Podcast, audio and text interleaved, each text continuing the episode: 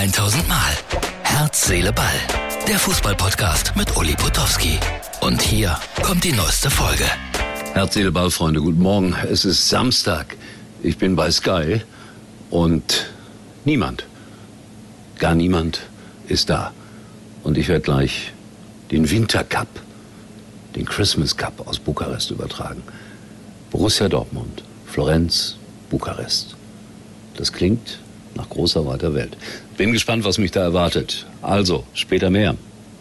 So, Herz, Seele, Ball, Freunde. Ich bin noch, uah, Entschuldigung, es darf ruhig mal wackeln. Ich bin noch an meinem Arbeitsplatz bei Sky, mache jetzt aber Feierabend und habe gerade eine meiner legendärsten Fußballübertragungen gemacht, äh, nämlich das Endspiel sozusagen um den Christmas Cup zwischen äh, Florenz und Bukarest. 3-0 für Florenz. Es war die Hölle. Aber ich habe es zu Ende gebracht. Ich glaube, am Ende hatten wir noch fünf Zuschauer. Dortmund hat mich dann ein bisschen enttäuscht im zweiten Spiel gegen Florenz. Das war auch nix, aber es waren Testspiele. So, und jetzt gucke ich mal, was die Weltmeisterschaft noch bringt und wie ich irgendwie nach Hause komme. Und morgen bin ich in Linnig. Linnig, 15 Uhr, Lesung im Museum. So, herzliche Ballfreunde, ich habe mein Endziel erreicht für heute, für den Samstagabend, bin wieder daheim. Und weil ich noch ein bisschen wach bleiben will, mache ich jetzt etwas, äh, was ich nicht tun sollte. Ich weiß, ich unterstütze den Verein dadurch nicht. Nein, ganz sicherlich nicht. Ja, England, Frankreich, das war gerade ein Riesenspiel. Das Beste der Weltmeisterschaft, haben mir die Kommentatoren gesagt. Ich habe es jetzt nicht komplett gehört, weil ich auch eine lange Zeit im Flugzeug saß. Herz, Ball für Sonntag. Sonntag ist jetzt erstmal Ruhetag, dann kommen die Halbfinalspiele. Frankreich gegen äh, Marokko und Kroatien gegen Argentinien. Das logische Endspiel Frankreich gegen Argentinien. Nee, ich glaube nicht bei dieser Weltmeisterschaft ist so vieles möglich. Kane, der tragische Held der Engländer, verschießt den Elfmeter. Marokko jubelt gegen Portugal. Ich habe das in einer Lufthansa-Lounge gesehen heute Abend, das Ende des Spiels.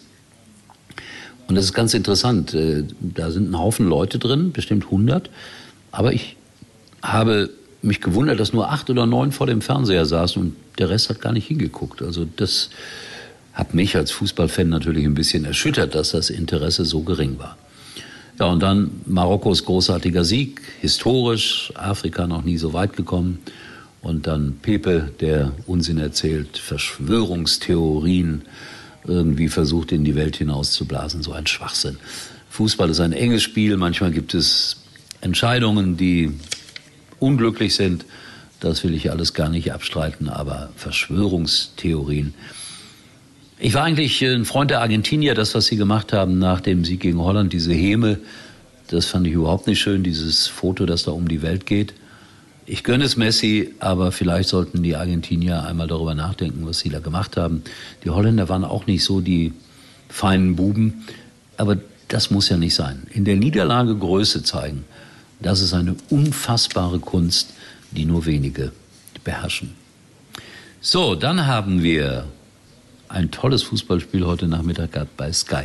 Jetzt mache ich diesen Beruf schon seit 52 Jahren, aber ich glaube, das, was ich heute Nachmittag gemacht habe, habe ich noch nie gemacht. AC Florenz gegen Rapid Bukarest. Da wurde gewechselt, gewechselt, gewechselt. Die, die Regie in Bukarest kam gar nicht mehr nach, die haben gar nicht mehr aufgeschrieben, wer rein, wer rausging. Auf äh, der mir vorliegenden Spielerliste waren 50 Prozent der Spieler nicht vorhanden. Das ist lustig, wenn du so ein Fußballspiel kommentierst und gar nicht so richtig weißt, wer spielt da.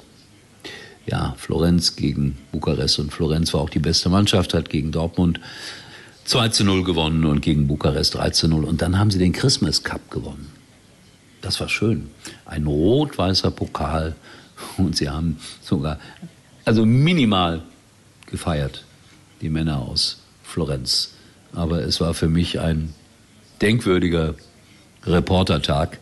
So gegen Ende meiner Laufbahn durfte ich sowas auch noch machen. Warum habe ich es gemacht? Das ist eine berechtigte Frage, weil die anderen alle in Urlaub waren oder was weiß ich, freie Tage hatten oder keine Lust darauf.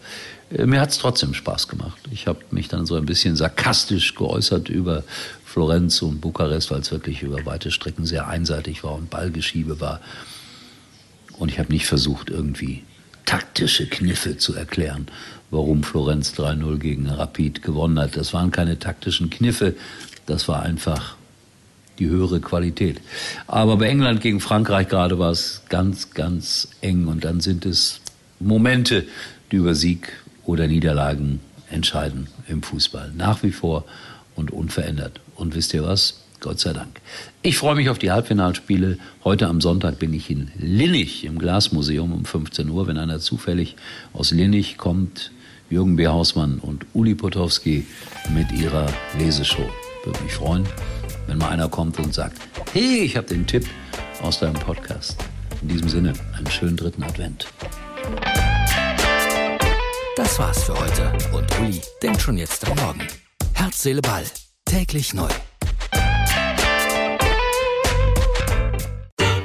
Beste Deal von Sky.